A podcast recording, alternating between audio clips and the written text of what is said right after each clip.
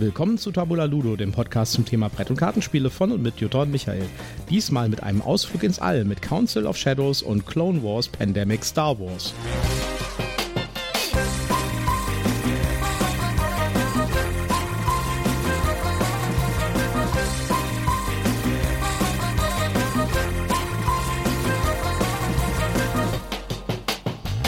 Willkommen zu Tabula Ludo Ausgabe Nummer 31. Ja, hallo zusammen, schön, dass ihr wieder mit dabei seid. Da sind wir wieder mit unserer äh, ersten regulären Ausgabe nach der Spiel. ja, genau. Aber wir haben was Neues ausprobiert. Ja, wobei wir natürlich immer noch Nachwirkungen der Spiel haben, weil wir jetzt ja unseren ganzen Loot ausprobieren. Genau. Ja, ja richtig. So, ähm, diesmal versuchen wir mal als kleiner Vorgriff zu unserem ersten Review gleich, ja, äh, versuchen wir mal ein bisschen was anderes, nämlich wir nehmen euch mit an den Spieltisch. Wir haben ein Spiel gespielt, nämlich Council of Shadows. Ja, und wir haben quasi zwar schon mal kurz in die Anleitung geguckt, also beziehungsweise du hattest schon mal kurz in die Anleitung geguckt, aber wir haben uns quasi das Spiel gemeinsam erarbeitet und ihr dürft da quasi mit zuhören ein bisschen. Ihr braucht jetzt aber auch keine Angst zu haben, dass wir euch jetzt hier auf so eine Vier-Stunden-Reise mitnehmen, sondern wir haben das sehr komprimiert und wir haben einfach äh, uns ein paar Szenen rausgesucht, die so ein bisschen das Ganze abbilden, würde ich sagen, ja. Best of quasi. Best of, genau. Äh, es ist ein bisschen lustig, es ist auch ein bisschen frustrierend vielleicht, ja. ja. Und äh, wir ziehen auch ein Fazit am Ende. Ähm, da gibt es noch einen kleinen, so einen kleinen Knick dabei, den erzählen wir euch dann nur danach, wenn wir, wenn ihr das gehört habt. Ja. ja, bevor wir aber in Medias Res gehen, noch kurz der Werbehinweis. Das hier ist alles Werbung. Ähm, bis jetzt ist nichts gesponsert oder äh, bezahlt. Wir haben alles schön selbst gekauft, ähm, aber wir nennen Markenprodukte. Wir haben Links in unseren Show Notes und deshalb sagen wir prophylaktisch, das hier ist alles Werbung. Kommen wir mal zu unseren News. Ja, Klaus Teuber, der Autor von Katan, und ich glaube, ich bin mir gar nicht sicher, ob der jemals was anderes gemacht hat, außer Katan-Produkte. Davon hat er aber jede Menge gemacht. Der schreibt jetzt eine Romantrilogie zu Katan. Da bin ich mal gespannt. Vor allen Dingen, wenn man sich die, äh, die Zusammenfassung auf der Verlagsseite anguckt, kommt natürlich bei Kosmos raus. Ja? Äh, es wird eine Trilogie. Dann äh, fühlt sich das eigentlich gar nicht wie Katan an, denn das Ganze spielt in Norwegen im Jahr 860. Das ist eigentlich ein Wikinger-Roman, würde ich sagen.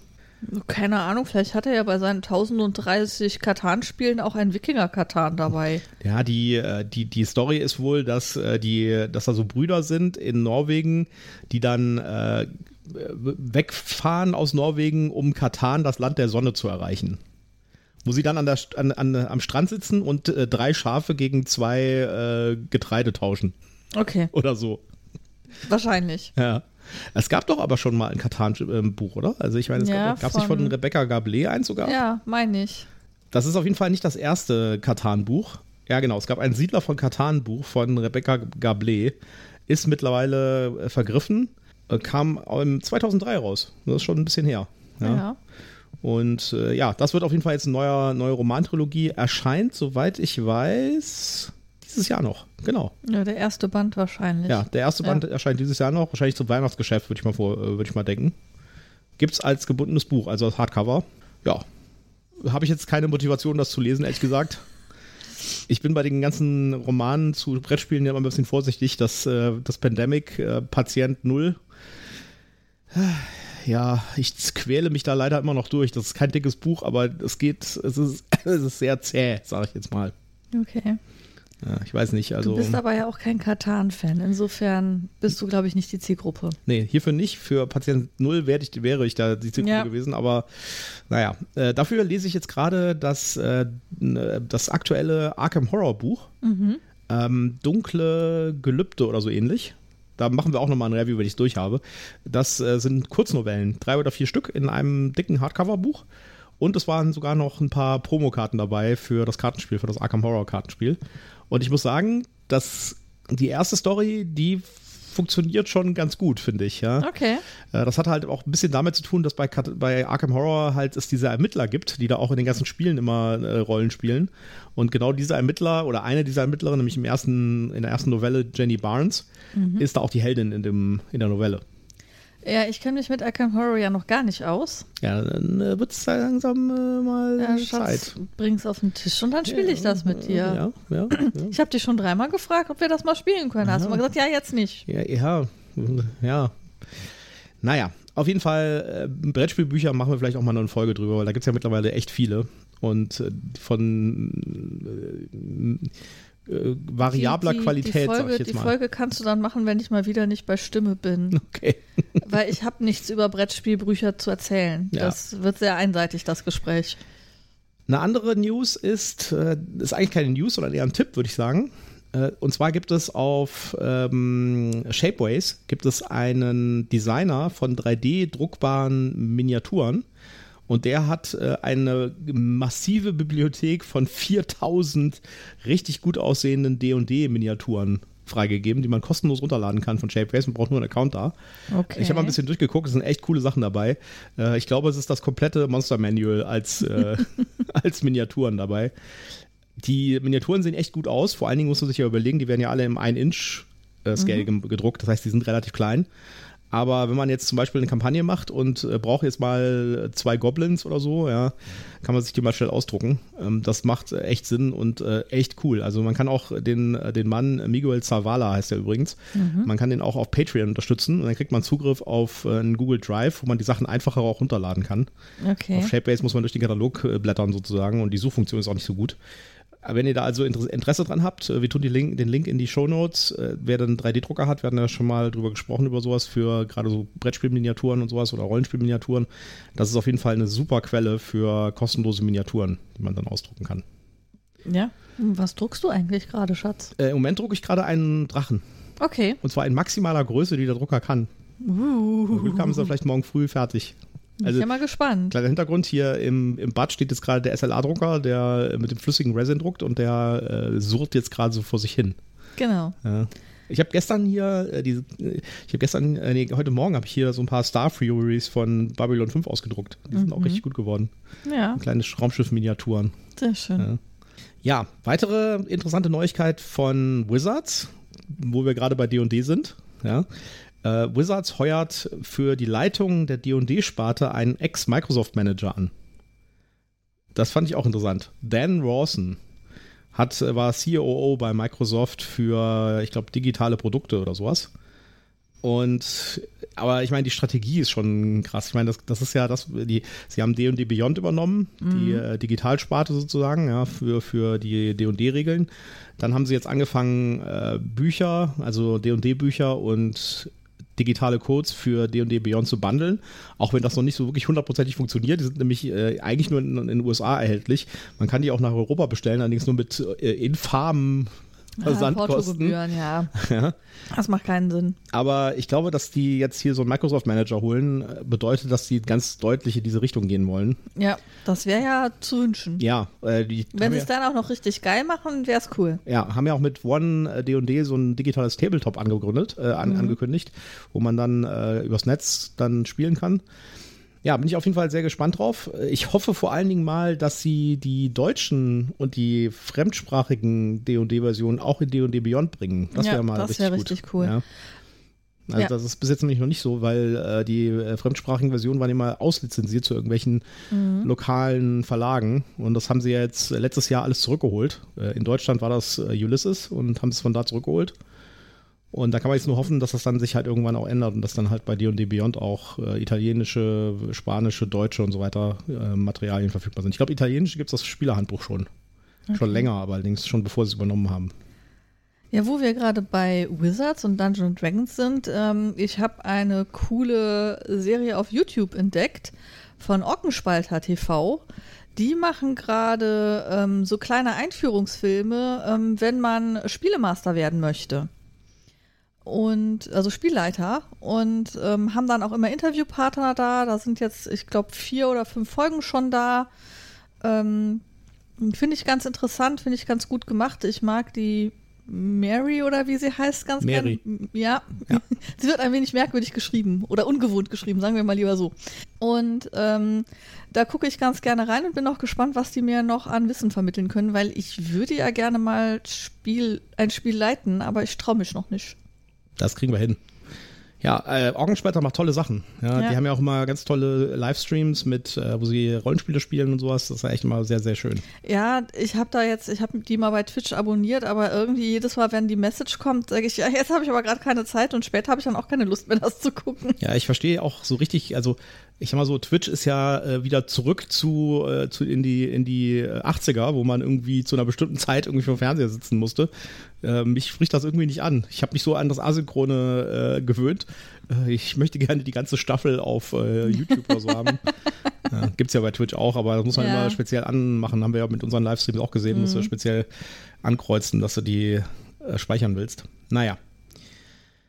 Ja, letzte News für heute ist Rainer Knizias Yellow und Yangtze kommt äh, wieder zurück mit einer Neuauflage und zwar unter einem anderen Titel, nämlich Huang. Das ist Yellow und Yangtze. Das ist ein deutlich älteres Spiel äh, von Rainer Knizia. Das hieß früher mal Tigris und Euphrat. Okay, das habe ich zumindest schon mal gehört. Ja, und äh, Yellow und Yangtze war ein, äh, ein Sequel dazu.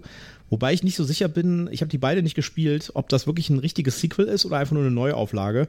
Es gab da so ein bisschen Knatsch um den Namen und äh, auch um die Rechte an den Spielen.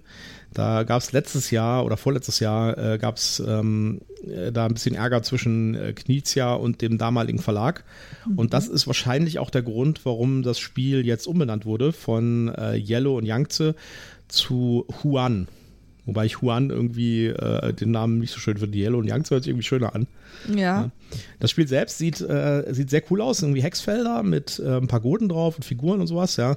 Ich habe davon schon ganz viel gehört, aber ich habe es noch nicht gespielt. Ich habe mir auch die Anleitung noch nicht durchgeguckt, aber Knizia und asiatische Spiele resoniert bei mir, sag ich mal, ja. Wir haben ja auch Shin gespielt.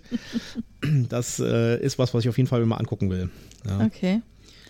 Und ja, Habe ich eigentlich schon von Tabriz erzählt und dass der Kickstarter gestartet hat? nein, hast du doch nicht. Ja, also der äh, Randy Flynn, der ja Cascadia äh, gemacht hat, das ja Spiel des Jahres geworden ist, hat einen Kickstarter gestartet. Nein, es ist, glaube ich, gar nicht auf Kickstarter, oder? Das ist auf Gamefound, oder? Es ist auf GameFound, genau.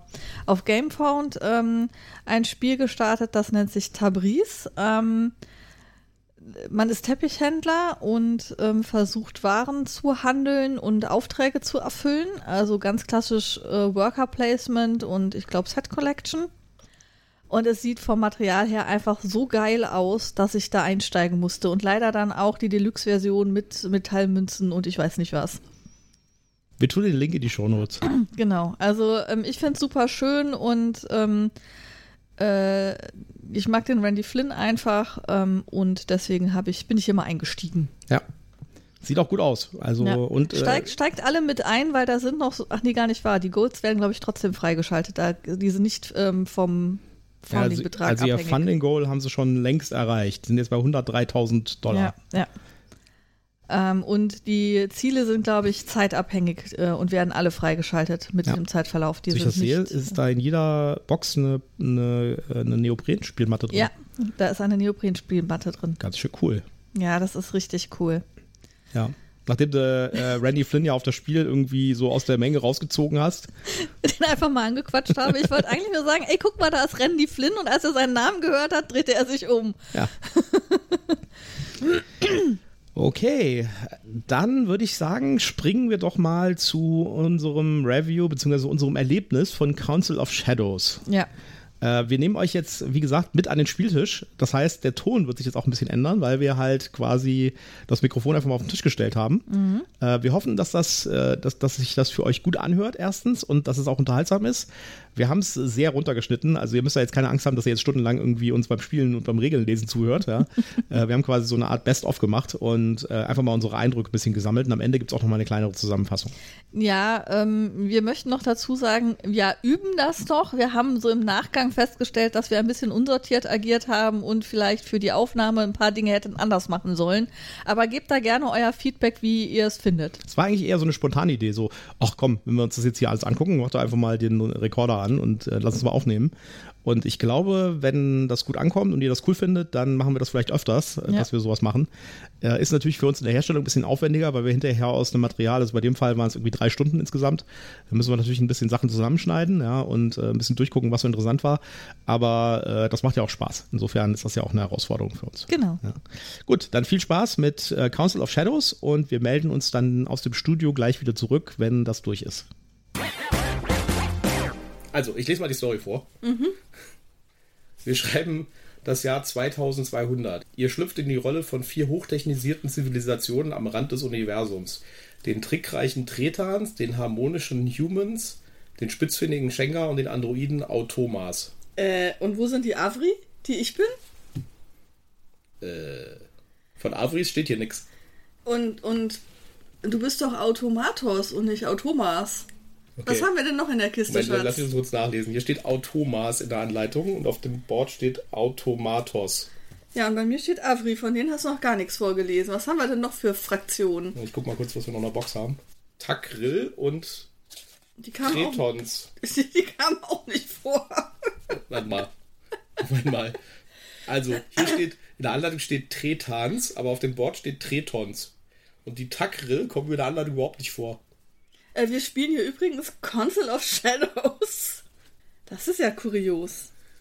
Äh, ich gehe dann, geh dann mal nach Hause. Ich darf offensichtlich nicht mitspielen mit meinem April.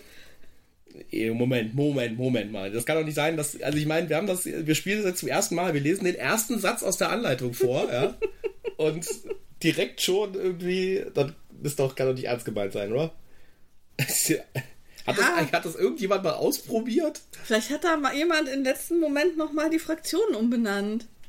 Okay. Weil das vielleicht in irgendeiner Sprache uncool ist, wenn die Schengens heißen oder keine Die Ahnung. harmonischen Humans, da würde ich ja mal sagen, dass die irgendwie menschlich aussehen. Ja, du Lust kannst hier hinten auf die Schirme gucken. Ja, lustigerweise sehen die Tretons, die hier irgendwie in anderen Tretans heißen, die sehen nach Menschen aus. Alle anderen sehen nicht nach Menschen aus. Ja, okay. Oh Gott, ey.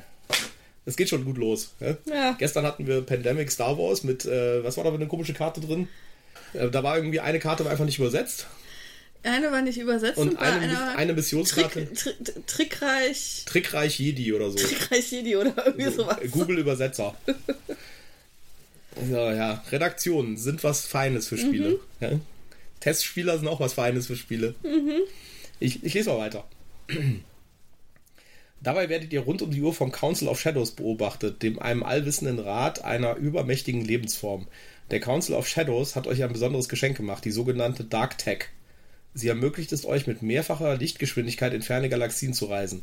Im Gegenzug für diese außergewöhnliche Technologie erwartet der Rat jedoch gewaltige Mengen an Energie, die ihr auf euren Expeditionen in ferne Sonnensystem ernten sollt. Wem von euch das am besten gelingt, wird sich damit einen Sitz im Rat erkämpfen und zukünftiges Mitglied im Council of Shadows werden. Ein hitziger Wettstreit zwischen den Zivilisationen entbrennt und ein spannender Kampf um die Energie des Universums beginnt. So, Spielidee. Über mehrere Spielrunden versucht ihr bei euren Reisen zu fremden Galaxien und durch Ausnutzen eurer Aktionen so viel Energie zu sammeln, dass ihr nicht nur euren Verbrauch deckt, sondern ihn sogar übertrumpft. Entscheidet mit Bedacht, ob ihr mächtige Aktionen verwendet und dafür die Konsequenzen eines hohen Energieverbrauchs tragt oder ob ihr mit feiner und sparsamer Taktik versucht, zum Ziel zu kommen. Wenn ihr euren Verbrauch übertrumpft, steigt ihr in den sogenannten Dark Tech Leveln auf, die euch das, den freien Sitz im Council immer näher bringen. Dafür ist dieses Papp, dieser Pappthron hier. Mhm. Hat jemand das dritte Level erreicht, endet das Spiel. Wer nun das höchste Dark Tech Level inne hat, gewinnt. Also das hier ist das Dark Tech. Da würde ich sagen, das muss man dann erreichen. Mhm. Hinweis, die sehr dynamische Punktewertung äh, des Spiels ist originell, aber auch etwas ungewohnt im Spielgefühl. Es ist durchaus möglich, dass ein Spieler zum Beispiel in den ersten Runden keinerlei Energie sammelt und dann auf einem Schlag 50 oder mehr, während die restlichen Spieler jede Runde beispielsweise immer nur 10 Energie einheimsen. Diese Unwuchten sind ein Teil des besonderen Spielreizes. Ja, bin ich ja mal gespannt. Von Unwuchten in einem Spiel zu reden, ist allerdings auch ziemlich gewagt. Gut, will ich jetzt noch keine Wertung abgeben. Wir wissen nicht. Ich würde sagen, das ist ein Vokabelfehler. Ist vielleicht schlecht, sowas zu sagen, aber gut. So, äh, erklär mal kurz, was, um was es bei dem Spiel geht. Man spielt eine Alien-Rasse und man breitet sich quasi auf einem Plan aus Hexfeldern aus. Aber die Hexfelder sind nicht alle ähm, wie bei einem Wargame nebeneinander, sondern das sind quasi, die bilden solche Ketten oder Cluster in verschiedenen Farben und verschiedenen Levels. Und man kann halt nach und nach diese einzelnen Galaxien genannten Cluster erkunden und dann da halt Planeten finden und auf dem Planeten halt Sachen bauen. Und man hat auf dem, äh, auf dem Plan, auf den einzelnen Hexfeldern, die man aufdeckt, von so einem Stapel, gibt es Level 1, 2, 3. Muss man halt entsprechende Fähigkeiten haben, um ein ähm, Planetensystem der Ebene 3 zu entdecken.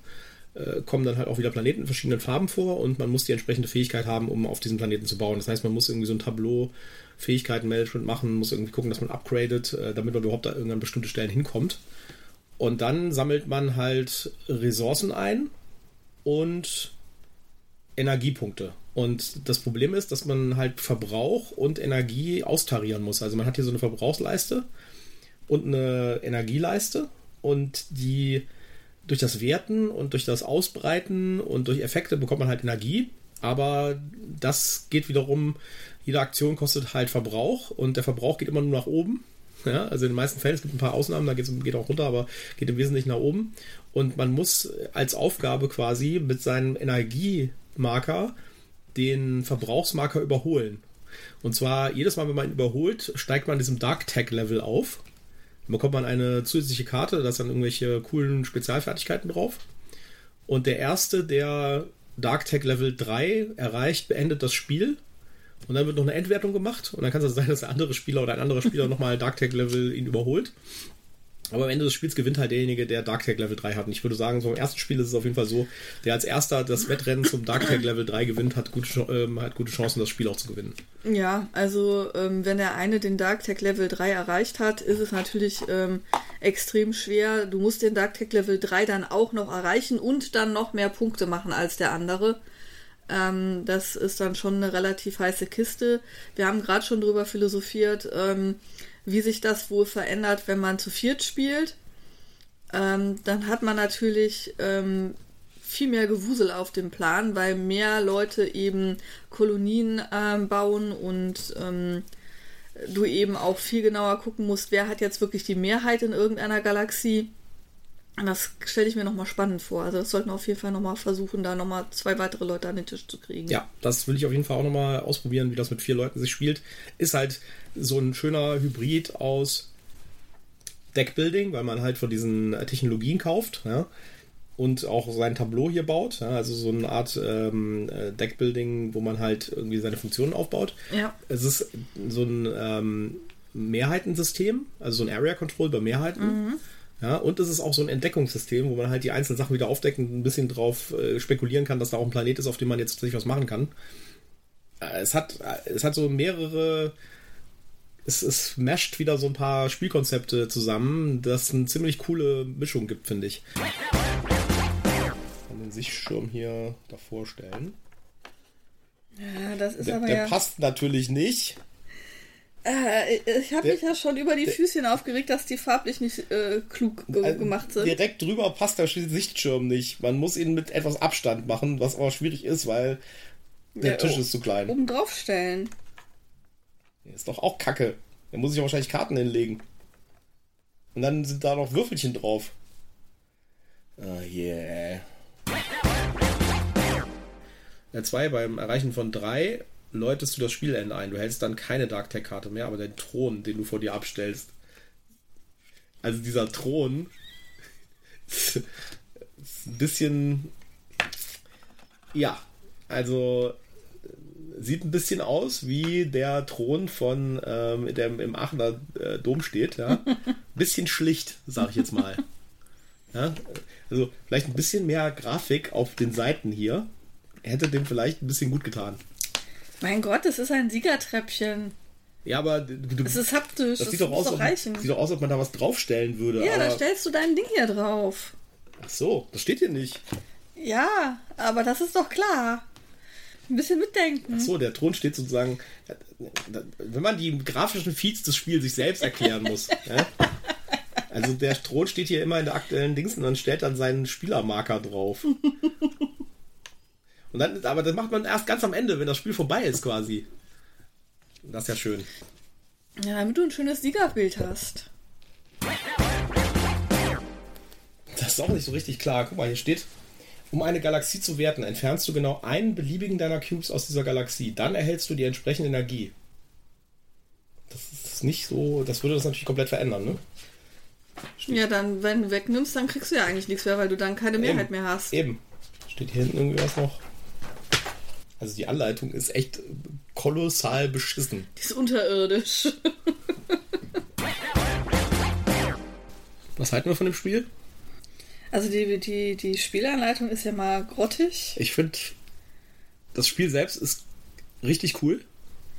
Das, das spricht meinen äh, GMT-Vibe an. Es ist eine Mischung aus äh, Deckbuilding, mhm. äh, Programmieren mhm. ja, und ähm, äh, Area Control. Wie siehst du das? Ähm, ich muss gestehen, ich finde es ein bisschen schwierig. Echt?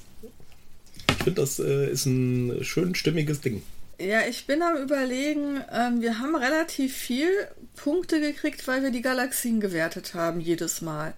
Und mich stört halt immer noch dieser Satz in der Anleitung, der sagt, du darfst eigentlich jede Galaxie nur einmal werten. Ja, pro Runde. Das macht auch, finde ich, total Sinn. Andererseits, wenn du sie nicht werten würdest, behältst du deinen Cube. Würdest du, würdest du niemals rumkommen. Ja, ja, klar. Deswegen. Naja, also wenn, wenn du jetzt wirklich sagen würdest, ich muss mich einmal während des ganzen Spiels dafür entscheiden, nee, nee, diese Galaxie zu werden, das, das kann nicht sein. Wir haben das schon richtig gespielt und ich glaube auch, dass man den Cube erst wegnimmt und dann wertet, ja. ist auch richtig. Genau. Was aber auch nicht in der Anleitung steht. Ja, also ähm, ich finde es schon ganz, ganz gut. Äh, ich finde die, die Symbole teilweise schwierig. Also hier bei diesen äh, Dark Technology Karten, da müssten wir nochmal durchgehen und da müsste ich nochmal viel mehr Grips reinstecken, ja, welche Karte denn da Sinn machen würde. Hat halt den Vorteil, ja, dass das halt äh, tatsächlich komplett sprachunabhängig ist. Man hätte natürlich auf die Karten auch draufschreiben können, den Text, aber dann wäre es halt. Nee, äh, das, das will ich damit gar nicht sagen. Ich wollte nur sagen, dass mir das halt schwer gefallen ist, jetzt spontan mit der Anleitung zu gucken, was bedeuten die Karten und ja, dann Entscheidungen zu treffen. Es ist auf jeden Fall ein Expertenspiel. Es ist ein komplexes ja. Spiel. Man muss, äh, man muss ganz viele Sachen ab, äh, austarieren und sowas, ja.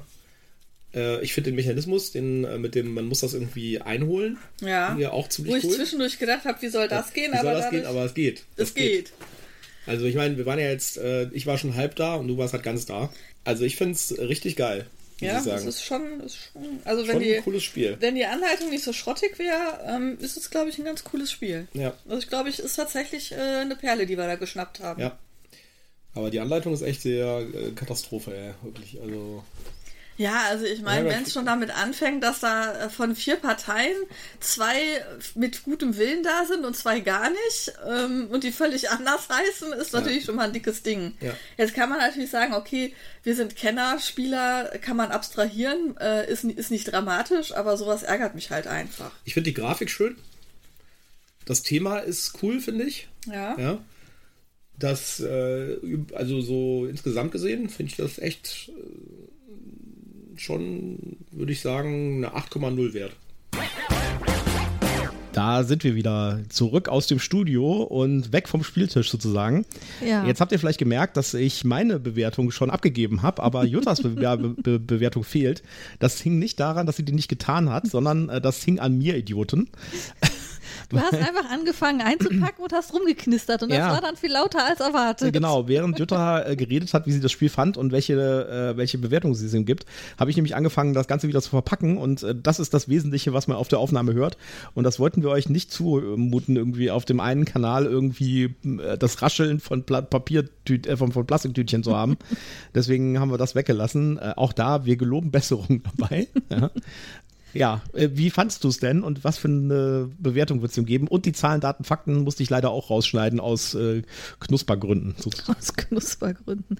Dann würde ich auch sagen, fangen wir mit den Zahlen, Daten, Fakten an. Ja. Ähm, ein bis vier Spieler. Die Community empfiehlt als bestes Spielerzahl zwei. Das Spiel dauert 60 bis 90 Minuten, wenn man denn nicht wie wir noch die Regeln lernen muss und da drei Stunden hockt. Ähm, ab 14 und äh, die Community hat eine 7,6 dafür bewertet. Ja, finde ich zu niedrig, habe ja. ich aber schon gesagt. Genau. Ähm, wie habe ich es gefunden? Also ich fand die Spielanleitung extrem schwierig. Ja, haben wir das, das Und wir haben dann ja im Nachgang noch festgestellt, das dass wir eine, dass wir eine Bewertung falsch durchgeführt haben, dass wir es, dass wir es falsch verstanden haben. Ja. Ähm, wobei der Text in der Anleitung ganz eindeutig so zu verstehen ist, wie wir es äh, auch verstanden haben. Aber wenn man sich die Spielbeispiele angeguckt hätte, hätte man wohl gemerkt, dass man es falsch macht. Wir haben da schon Hinweise ähm, bei Twitter, glaube ich, hast du die bekommen. Nee, nicht bei Twitter, bei Boardgame Geek im Forum. Ich habe einfach mal eine Frage gepostet. Also, okay. Ich, ähm, also ich sag mal so, so wie wir es gemacht haben, mit dem, wir nehmen das Würfelchen erst weg und dann werten wir die Galaxis, mhm fand ich eigentlich, irgendwie hat sich das, also das hat sich während des Spiels total logisch angefühlt. ja, das war auch, das hat auch einen Schiff irgendwie genau. reingebracht. Man, man, musste nämlich immer gucken, dass man möglichst viel Abstand hat, damit man nach dem, beim Werten immer noch der Erste ist in der Galaxie, also der mit den meisten Würfelchen. Aber gut, äh, wir haben das auf Boardgame Geek geklärt und äh, Boardgame Geek sagte, dass man dieses Würfelchen nicht wegnimmt, sondern erst wertet und dann das Würfelchen wegnimmt. Ja. Gut, ohne jetzt mal krass in die Details zu gehen überhaupt, um was es da geht. Aber ihr werdet das selbst rausfinden. Wir sagen, spielt das Spiel, das ist ein echt gutes Spiel, aber schnallt euch an für die Anleitung. Genau, also die Anleitung, die kann man in, in die Tonne kloppen, meiner Meinung nach. Die ist schwierig. Ja, ja, gut, ganz ohne Anleitung kann man es auch nicht spielen. Gut. Äh, ähm, also ich, ich habe auch schon schlechtere noch Anleitungen gesehen, ja. Also Shadows over Normandy, ja, das ist, glaube ich, der absolute Knaller bei sowas. Also man kann das Spiel schon verstehen mit der Anleitung. Es sind nur also Details, die halt wichtig sind, die da fehlen. Und natürlich, man hatte den Eindruck, dass die Anleitung irgendwie so vom Praktikanten äh, irgendwie zwischen Tür, Tür, und Angel zusammengeklöppelt wurde. Ja. ja, ja, also es hat viele Fragen aufgeworfen. Ja. Aber das habt ihr ja live mitbekommen, wo ja. wir uns gewundert haben. Äh, vom Spielgefühl her fand ich es ähm, super schön, super spannend. Ähm, hat auch Spaß gemacht. Äh, hatte, war abwechslungsreich, eben mit den verschiedenen Elementen, die man ähm, bedienen musste. Äh, insofern hat mir das wirklich sehr viel Spaß gemacht und ich würde dem Spiel auch eine 8,0 geben. Ja. Ja, also auf jeden Fall ein Überraschungshit von das Spiel, fand ich. Und äh, wir haben echt Glück Der gehabt. Der ja. absolute Schnapper. Also es gab ja nichts, was einen irgendwie darauf aufmerksam gemacht hätte, außer dass das halt relativ präsent da auf diesem Verkaufsstand irgendwo stand. Naja, und wir haben nach der Spiel ja ähm, auch gegoogelt mhm. und wir haben nichts dazu gefunden. Keine Reviews. Auf Boardgame Geek gab es zwar einen Eintrag, aber der hatte irgendwie nur zwölf Bewertungen oder sowas. Ja, also es war echt nichts zu finden dazu. Und ehrlich gesagt habe ich sie auch nur mitgenommen, weil ich am Sonntag gar nichts gekauft habe. Und deswegen, du warst gefrustet und hast gesagt, irgendwas will ich nach Hause ich tragen und das sah schön aus. Irgendwas muss ich jetzt nach Hause tragen. Oh, das sieht gut aus. Beim Rausgehen war das ja schon, ja, ne, durch ja. Halle 3. Äh, das nehme ich mit und die haben ja auch noch so ein 20%-Ding gemacht am Ende. Ja. Mhm. Das heißt, ich habe es auch noch relativ günstig bekommen hier, unter 40 Euro, glaube ich. Und mitgenommen. Und ja. ich fand, äh, das ist bis jetzt von den Spielen, die wir gespielt haben, von das Spiel, läuft das ganz oben mit, sag ich jetzt mal. Ja, ja. absolut. Okay. Also wirklich ein schönes Spiel und ähm, schaut euch das mal an. Kommen wir zu einem anderen Fall, mhm. nämlich Clone Wars Star Wars Pandemic. Hier. Ähm, ich lese da mal wieder den Text vor. Ja. Clone War, Clone War Star Wars Pandemic. Es herrscht Krieg. Die Klonarmee der Republik befindet sich in einem anhaltenden Konflikt mit nicht enden wollenden Wellen von Droiden. Während immer mehr Planeten in den Kampf gezogen werden, rückt der Sieg für Count Doku und seine Separatisten immer näher. In Star Wars The Clown War, Clone Wars. Nicht die Clown Wars. ich weiß nicht, warum ich mich da ständig verspreche. In Star Wars The Clone Wars, ein Brettspiel mit dem Pandemic-System, nimmt ihr die Rollen legendärer Jedi-Generäle ein und führt Truppen von Klonkriegern gegen die Druidenstreitkräfte der Separatisten an. Nutzt die Fähigkeiten eurer Jedi und Klonkrieger, um die Druiden auszuschalten und erfüllt gemeinsam Missionen, um das Blatt noch zu wenden. Ja. Hm wir, äh, als wir zum ersten Mal von gehört haben, dass es ein Star Wars Pandemic geben sollte, war ich irgendwie so wie so ein kleiner Fanboy. Ja, total aufgeregt. Juhu, ja, hast dich voll gefreut. Das will ich haben. Und ich war eigentlich auch ganz äh, positiv gestimmt, weil die Pandemic-Spieler, die wir bisher gespielt haben, fand ich alle ziemlich cool. Ja, und äh, wir haben es einfach blind gekauft auf das Spiel. Und wir hätten es vielleicht doch mal angucken sollen vorher. Ich, ja, also ich meine, wir haben uns die Tischpräsenz angeguckt, ja. die sah eigentlich ganz, ganz okay aus. Also die fand ich gut. Also, ich meine, das ist natürlich auch ein bisschen Jammern auf hohem Niveau. Ja, das ist ein funktionierendes Spiel. Das macht auch Spaß, ja, zum gewissen Teil. Was mich daran tierisch annervt, ist die verpasste Chance, die da drin ist. Oder die verpassten Chancen, die da drin sind. Ja. ja? Äh, vielleicht sollten wir erstmal erklären, was man damit macht oder was der Unterschied ist zwischen einem normalen Pandemic und diesem hier. Das ist im Prinzip im Kern immer noch ein Pandemic. Das heißt, man hat ähm, Orte, ja, das in dem Fall sind das Planeten. Die Planeten sind verbunden mit, äh, mit Verbindungslinien, ja, und äh, man zieht Karten von dem ähm, Planetenstapel, um diese Planeten zu infizieren, sage ich jetzt mal in Anführungszeichen. Infizieren heißt in dem Fall, da kommen halt Druiden hin, Kampfdruiden, ja, die, die man wegräumen halt muss. Überfallen. Genau. Und äh, wenn halt drei Kampfdruiden auf einem Planeten schon sind, es kommt ein weiterer dazu, dann äh, gibt es einen. Hinterhalt, eine Blockade, genau. Und äh, dann geht halt so ein, so ein Counter hoch, ja. Mhm. Was dann nicht passiert, äh, das ist das Erste, was ich irgendwie ein bisschen seltsam fand, ja. Äh, es gibt keine Kettenreaktion. Das heißt, äh, wenn bei den bei Pandemic ist ja so, wenn ein Seuchenwürfelchen dazukommt, ein viertes, dann verteilt sich das quasi auf die angrenzenden. Mhm. Damit, deswegen muss man ein bisschen überlegen, wo man jetzt die Ketten unterbricht, damit es keine endlosen ja. Ketten Kettenreaktionen gibt. Ja? Das hat man hier halt nicht. Gut. Das hat das Spiel für mich also weniger spannend und einfacher gemacht. Ja, sie haben halt versucht, diese Blockaden damit reinzubringen. Es gibt noch eine, äh, eine weitere Möglichkeit, wenn man halt so eine, es kann eine Blockade geben, dann äh, kommt ein so ein Blockaderaumschiff auf dem Planeten und dann muss man das quasi wegräumen, bevor man irgendwelche anderen Droiden auf diesem Planeten wegräumt. Ja. Das haben sie versucht, damit ein bisschen zu emulieren. Aber das sind Aspekte, wo ich sagen würde, damit kann man im Zweifelsfall noch leben. Mhm. Ja. Das ist alles noch okay was ich, äh, was ich eine, also ich habe die Anleitung gelesen, ja, ich weiß nicht, ob du dich daran erinnerst, ich habe die ja, Anleitung doch. gelesen, ja, und habe dich und hab dir irgendwie geschrieben, ey, die Anleitung ist voll geil, ja. Mhm. Und das ist es auch, weil äh, die, zum Beispiel bei dem normalen Pandemic hat man äh, einfach, muss man Farben sammeln, Ka äh, Karten in Farben, also fünf Stück, und dann kann man die halt gegen quasi eine, ein Heilmittel einlösen.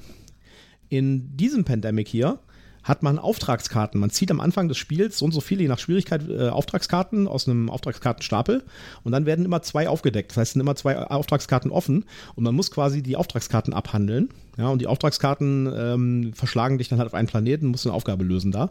Ja, macht total Sinn und macht, äh, ist richtig cool, weil man überlege sich, ein Pandemic kombiniert mit so einem Pick-up-and-Deliver-Mechanismus zum Beispiel, ja, ja, wo man verschiedene ähm, Aufträge erfüllen muss, muss hierhin fahren oder der eine muss dahin, der andere muss dahin oder sowas, ja, äh, oder man muss irgendwie so und so viel Druiden hier äh, zerstören und hier und muss irgendwie das dahin tragen oder sowas.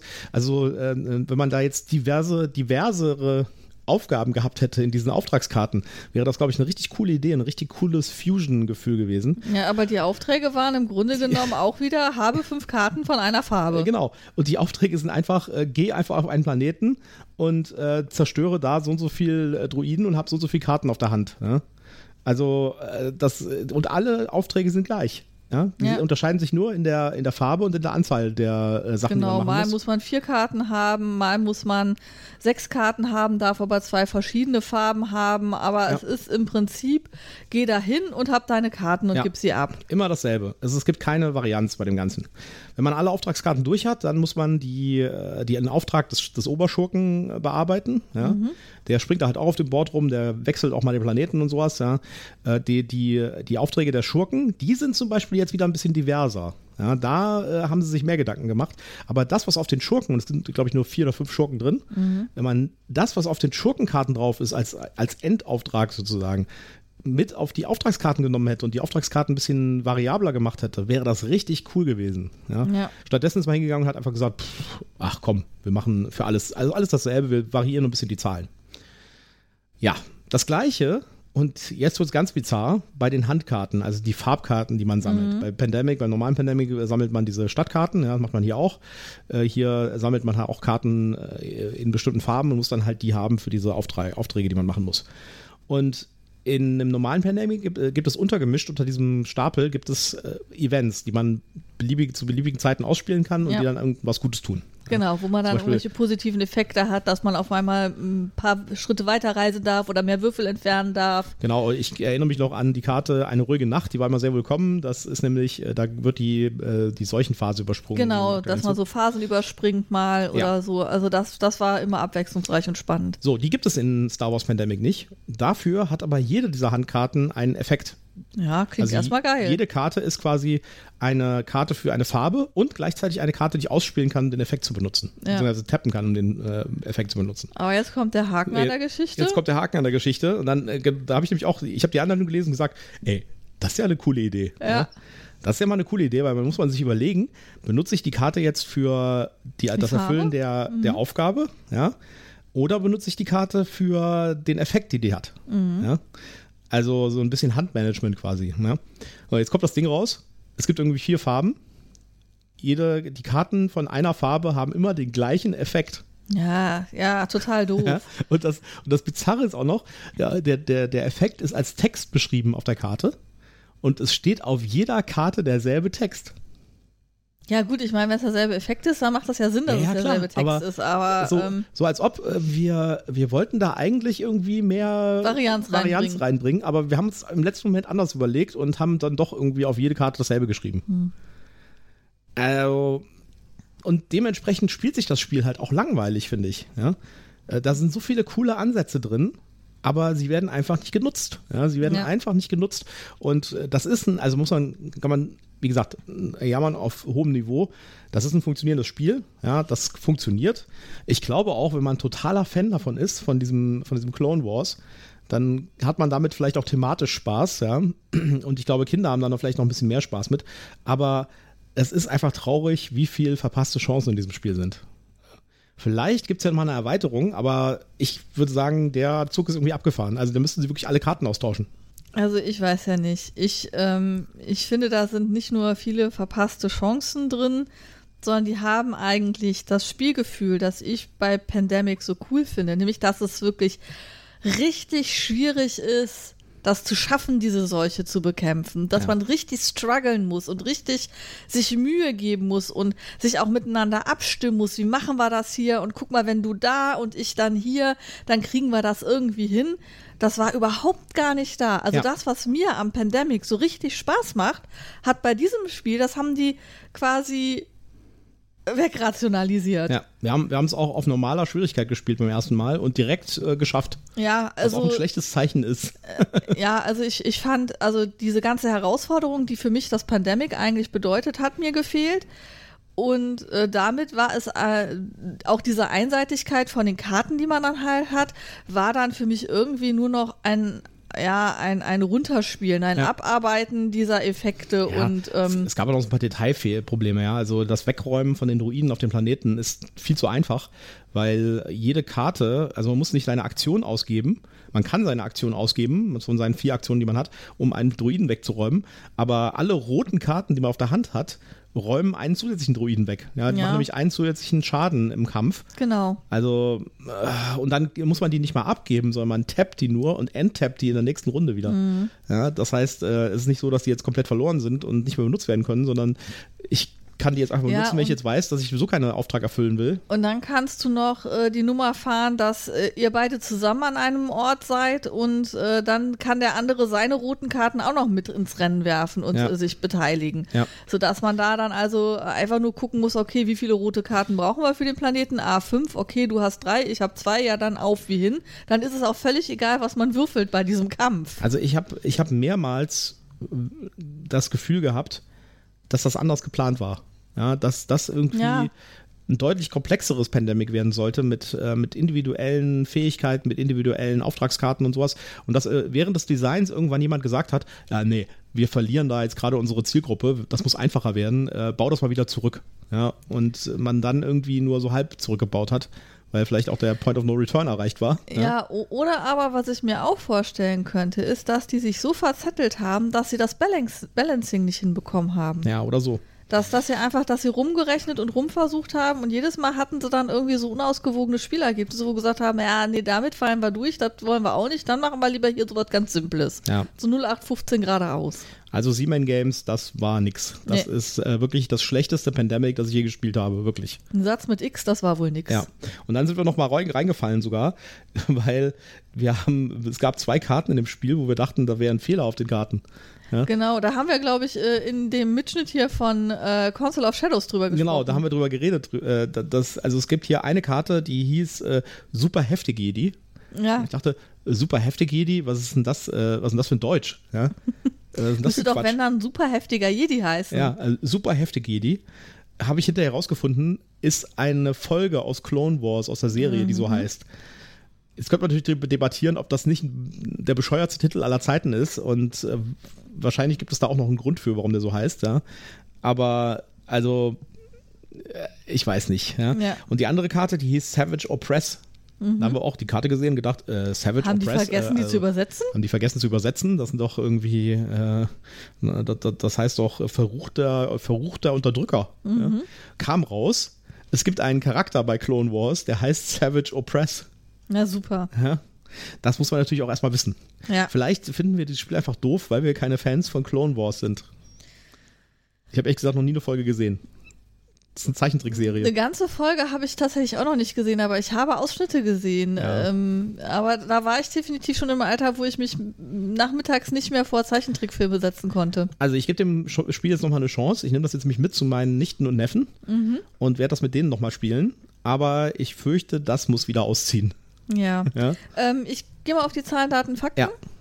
Ähm, eins bis fünf Spieler. Ähm, die Community sagt eins bis drei und beste zwei bis drei. Das also habe ich so in der Form noch gar nie gesehen bei Board Game Geeks, aber okay. Hm. Äh, Spielzeit 60 Minuten. Ja, kommt ungefähr hin. Ähm, Alter, die Empfehlung liegt bei 14 plus. Nee. Die Community Nee. sagt, kannst du ab 10 spielen. Ja. Da bin ich absolut Ja. dabei. So, die Community gibt dem Ganzen eine 7,8. 7,8. Eine Moment mal, 7,8. wie viel hatte Council of Shadows? Eine 7,6. Ja, nicht im Ernst, oder? Doch. Okay. Ja, vielleicht übersehen wir ja was. Ich weiß es nicht. Also, also ganz ehrlich, bei mir ist das bei der 6,9. Also, wenn ihr, wenn ihr irgendwie den, den Drang verspürt, äh, dieses Spiel zu kaufen, ja, dann, äh, dann überlegt mal, dann geht mal in euch und überlegt, warum ihr dieses Spiel kaufen wollt. Wollt ihr es kaufen wegen äh, dem Pandemic-System? Dann kauft euch bitte ein anderes. Ja, irgendein anderes. Kauft euch. Jedes, jed- also, ich, äh, gut, es gibt noch ein paar, die ich nicht gespielt habe. Das weiß ich nicht, ob jetzt die Cthulhu-Variante, doch, die haben wir auch schon Ja, die gespielt. haben wir auch schon gespielt. Die waren cool. Ähm, also ich weiß nicht, ob wirklich jede Variante besser ist, aber alle, die ich gespielt habe, außer das, waren besser. Ja, wenn ihr das spielt, weil ihr ein Star Wars-Spiel haben wollt, da gibt es auch bessere. Ja? Äh, da gibt es zum Beispiel Rebellion, ja, wenn ihr ein bisschen tiefer einsteigen wollt. Das ist das beste Star Wars-Spiel aller Zeiten und ich würde sogar behaupten, das ist eins der besten Zwei-Spieler-Spieler aller Zeiten.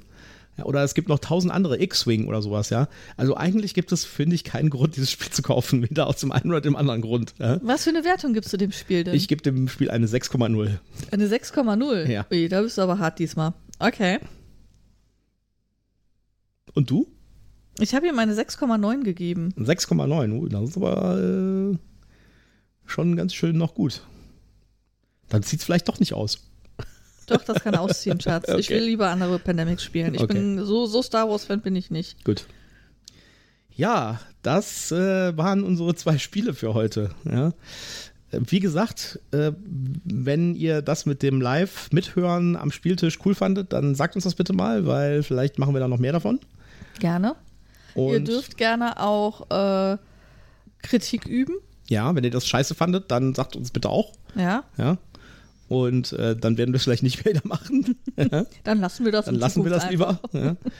Aber wir sind da auf jeden Fall sehr gespannt auf euer Feedback. Wir haben jetzt noch diverse andere Sachen in der Pipeline. Äh, jetzt kurz vor Wochenende sind noch Sachen gekommen. Zum Beispiel habe ich hier gerade in der Hand ein Age of Galaxy, das ich hier tatsächlich geschossen habe in Amerika bei Ja. Amazon.com. War äh, auch, ging so vom, vom Porto-Kosten her.